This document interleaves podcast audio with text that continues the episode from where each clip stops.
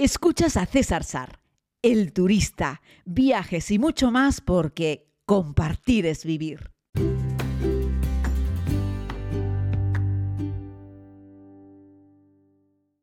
Saludos a todos, querida comunidad. Les hago este podcast en un hotel, en el Hotel Crown, justo enfrente del Mar Muerto, en la orilla jordana de este increíble monumento natural.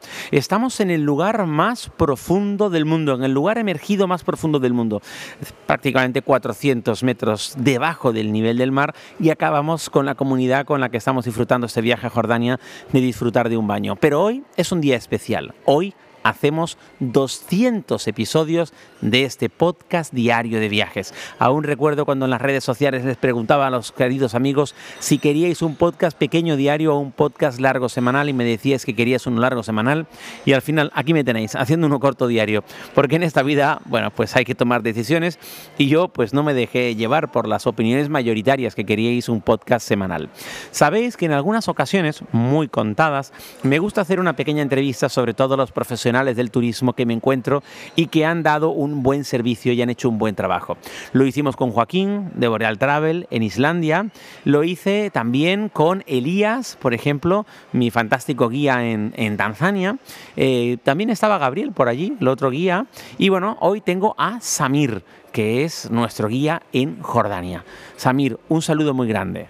Hola César, bienvenido a Jordania.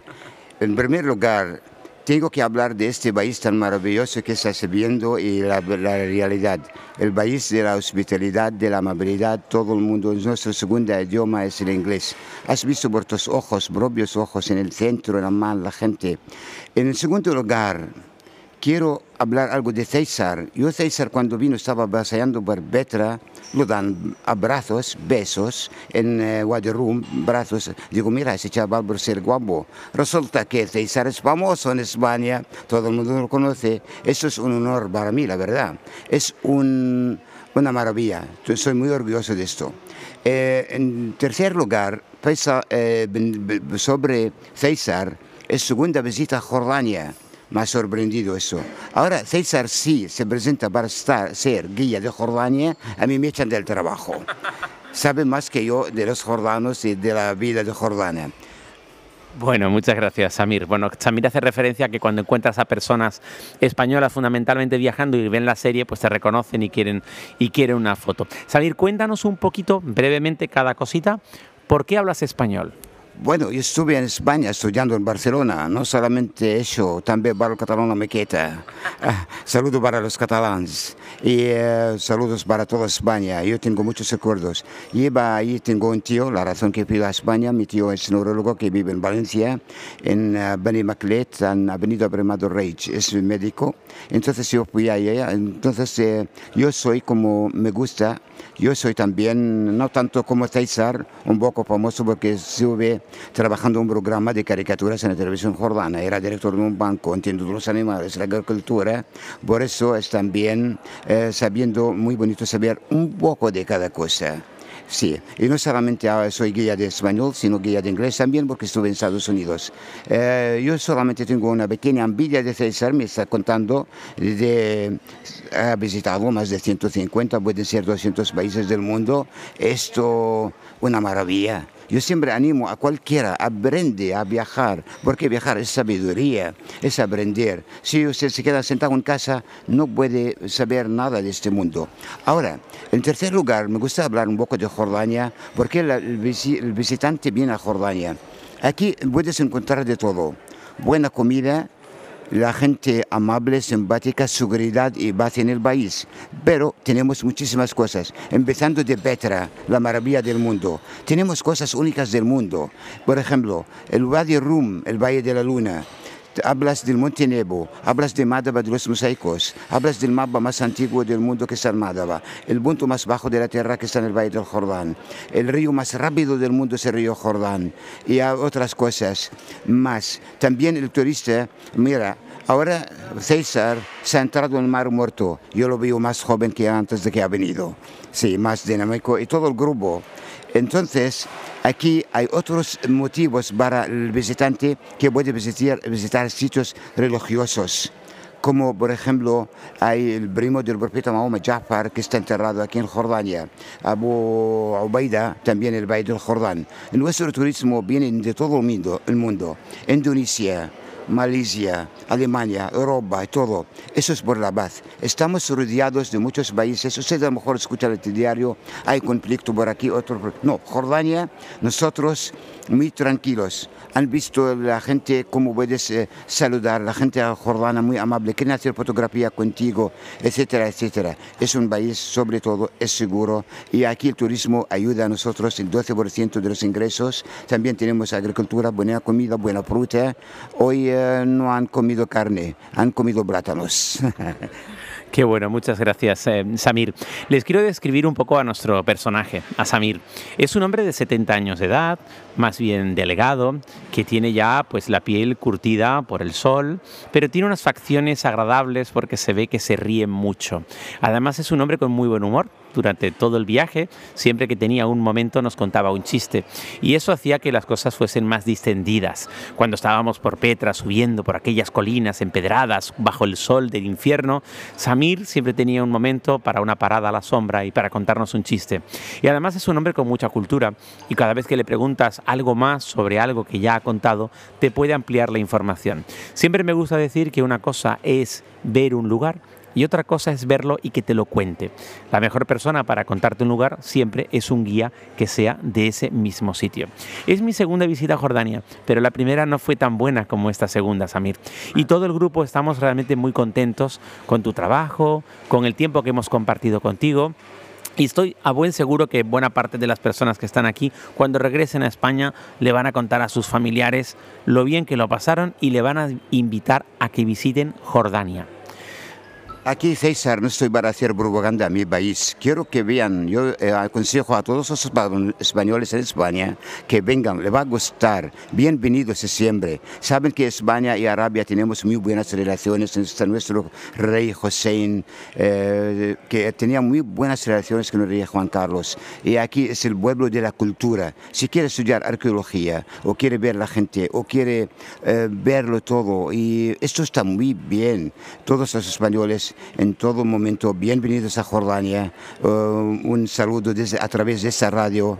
Y gracias César por esta entrevista tan uh, maravillosa, amable. César también me ha dado el ánimo para... He aprendido también muchas cosas de César. Es un hombre famoso para mí. Es un orgullo otra vez. Y muchísimas gracias, mi amable César. Y un saludo grande al grupo que ha venido a visitar Jordania. Vamos a contar, Samir, si te parece, algunas cosas prácticas, ¿vale? Venga, ¿cuántos días sería un viaje perfecto para conocer un poquito Jordania? ¿Cuántos días? ¿Una semana, diez días, quince días, veinte días? ¿Cuánto es el tiempo que tú recomiendas para poder decir, venga, ya conoces bastante de Jordania. El turista que viene aquí para cinco días, le quedan muchas cosas para ver, como Yadara Norte, las cataratas de agua caliente de Maín, el monte Mcaur de Herodes Antibas y también Betania. Yo para mí, es como dicen en el inglés, fair enough, de estar aquí, es justo estar una semana en Jordania, mínimo una semana. Y también yo aconsejo, todo el momento es agradable, pero es que la baja temporada es enero, febrero, porque aquí puedes esperar nieve en Jordania. Ahora, el turismo español, eh, como tengo experiencia en eso, vienen en el mes de Semana Santa, en abril, y lo pasan muy bien. Y también los que vienen en marzo, es primavera en Jordania. Jordania tenemos un clima árido eh, en verano, pero es, no es agobiante, por la tarde es fresquito, por la mañana es fresquito. En Betra se puede andar, pues yo como guía escojo el tiempo adecuado, si es por la mañana, si es por la tarde, si es al mediodía, donde está la sombra tal. Eh, esto también, esto puede, estamos que el turista que no se agobie, que viene a pasar buenas vacaciones, no lo queremos hacer sufrir aquí.